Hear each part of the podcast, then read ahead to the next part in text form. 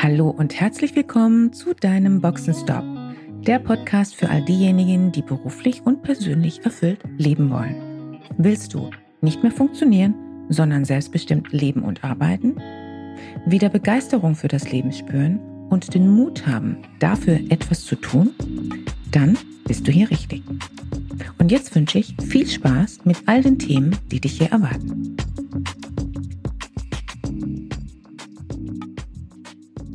Hallo und herzlich willkommen zu deinem heutigen Boxenstopp. Heute mit der Podcast Folge 6. In der letzten Folge hatten wir besprochen, was Sekt mit Selbstführung zu tun hat. Dabei ging es darum, wie du dich in Situationen, in denen du dich gestresst fühlst, wieder justieren kannst, wieder dein Steuer in die Hand bekommst, um bewusst zu agieren oder zu reagieren. Auch heute geht es wieder um Selbstführung und an dieser Stelle will ich bereits erwähnen, dass uns dieses Thema noch häufiger begleiten wird. Das Thema heute ist Fokus, bewusst Entscheidungen treffen. Denn Selbstführung bzw. Selbststeuerung ist der Schlüssel für viele Türen, die sich dadurch für dich öffnen. Selbstführung ist eine Schlüsselkompetenz, ohne die es schwierig wird, deinen Weg selbstbestimmt, sinnerfüllt und bewusst zu gehen und damit in deinem Sinne wirksam und erfolgreich unterwegs zu sein.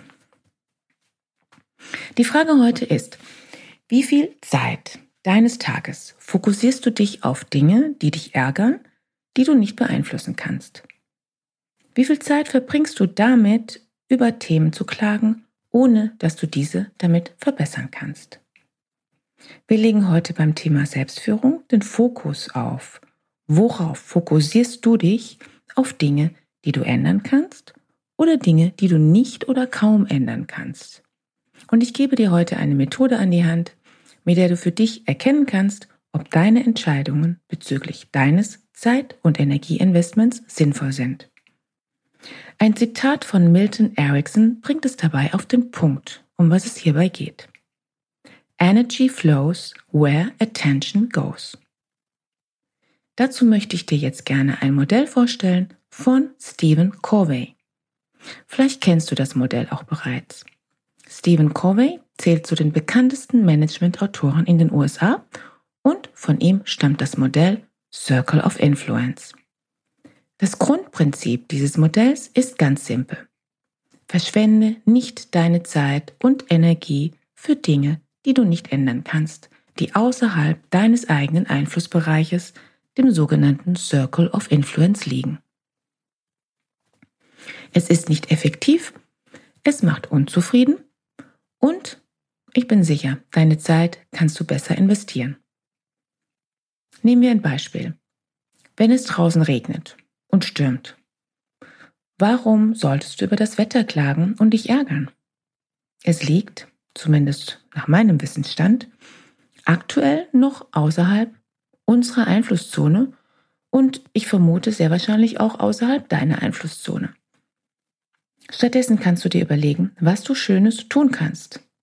Wie beispielsweise es dir zu Hause gemütlich machen.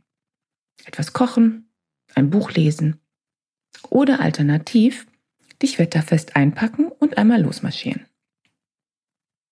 Das Modell Circle of Influence beschreibt ein Grundprinzip des lösungsorientierten Denkens, nämlich aufzuhören, dem vermeintlichen Problem Raum zu geben oder, um mit Milton Erickson zu sprechen, Energie und Attention zu geben.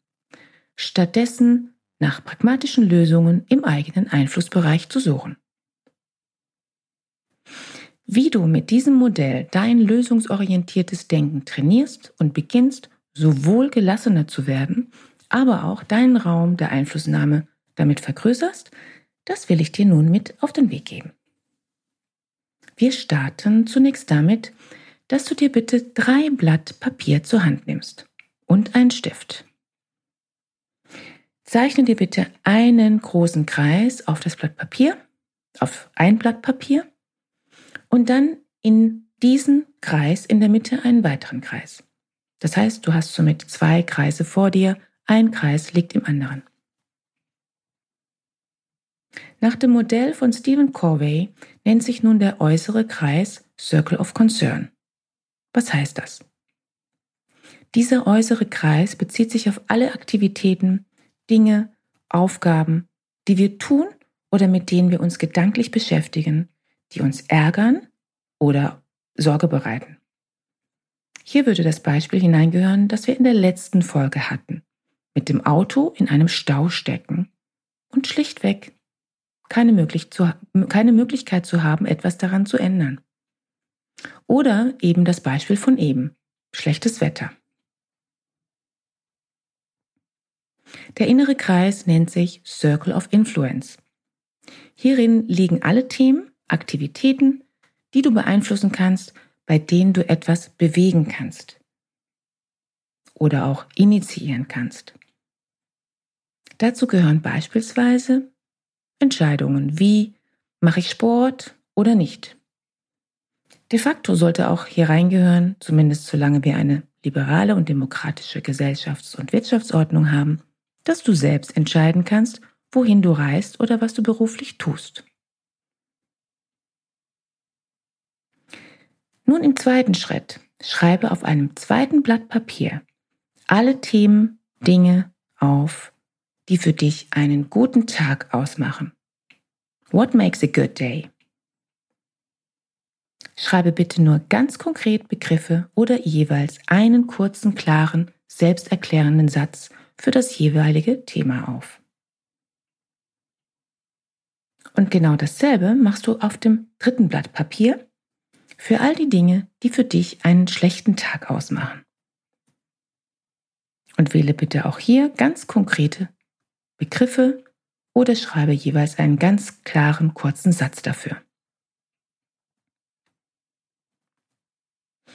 Nun wähle von deinem Blatt Papier What makes a good day drei Dinge aus, die für dich langfristig einen positiven Unterschied machen bzw.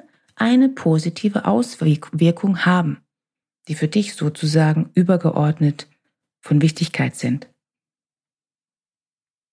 Danach wähle bitte von deinem zweiten Blatt Papier What makes a bad day ebenfalls drei Dinge Themen aus, die, wenn du diese beeinflussen könntest, den größten Hebel, den größten positiven Effekt für dich hätten.